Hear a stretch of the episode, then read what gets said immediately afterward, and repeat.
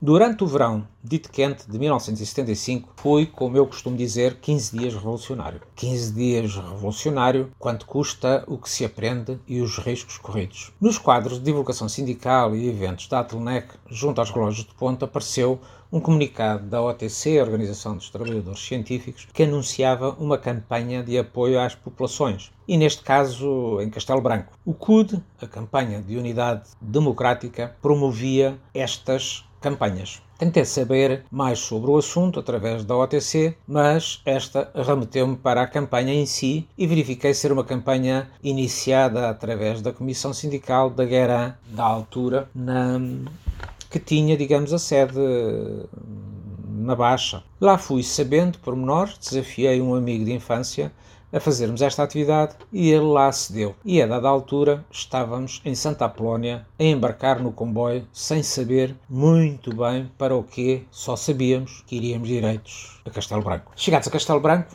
e passando pelo quartel dos bombeiros e pela delegação da campanha na cidade, logo nos enviaram para locais diferentes, o que aumentou a expectativa. Eu fui para Santo André das Tujeiras e o meu amigo Miguel para Sarzedas. Os incêndios na Lausanne e mesmo ali à volta, sempre que eram precisos mão de obras e militares, vinham com um caminhão ter connosco eh, para apoiar, apitando. E nós lá parávamos o que, estava, o que estivéssemos a fazer e pegávamos o que tivéssemos à mão, que julgássemos útil, ferramentas e saltávamos para o caminhão e lá íamos. Certa vez alguém tinha ido ao pão e o que foi entre as pernas foram pães, pois iríamos precisar de alimentação. Outra vez foram cântaros de leite. A velocidade era sempre uma constante, e militares e bombeiros, e a nossa veia de voluntários, eh, ou voluntariosos, cópia do voluntário natural, no português desde sempre, faziam aquela disposição de ida até ao fim do mundo e rápido. Mesmo que o incêndio fosse ali à volta, peripécias eram sempre muitas ao ponto de eu mesmo ter envolvido numa delas e acabar por ficar cercado por fogo e ter de, com um dumper, atravessar o fogo sem ver para onde ia, mas só pelo conhecimento anterior da geografia do terreno podia fugir dali.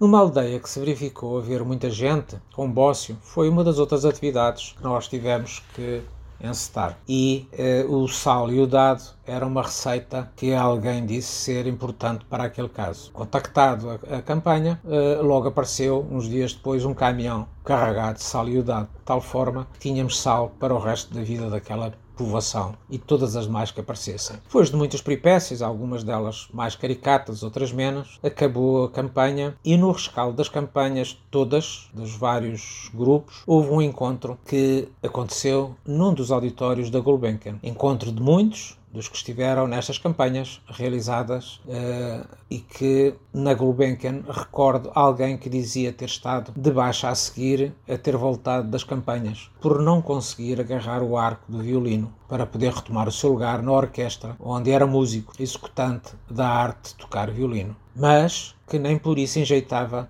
a enxada que nunca tinha manuseado para abrir estradas, como aquela em que participei e que podia obviar uh, não mais caixões caíssem ao riacho, como acontecera num funeral em que se aventuraram a ir por caminhos em vez de estrada e que a partir daquela altura passaram a ter entre povoações adjacentes. Uma estrada que foi aberta por nós e consolidada pelo material que nós tínhamos e, porventura, por este violinista que ficou com as mãos mais ou menos amassadas por esta razão. Mais uma história no Lenec com gente dentro.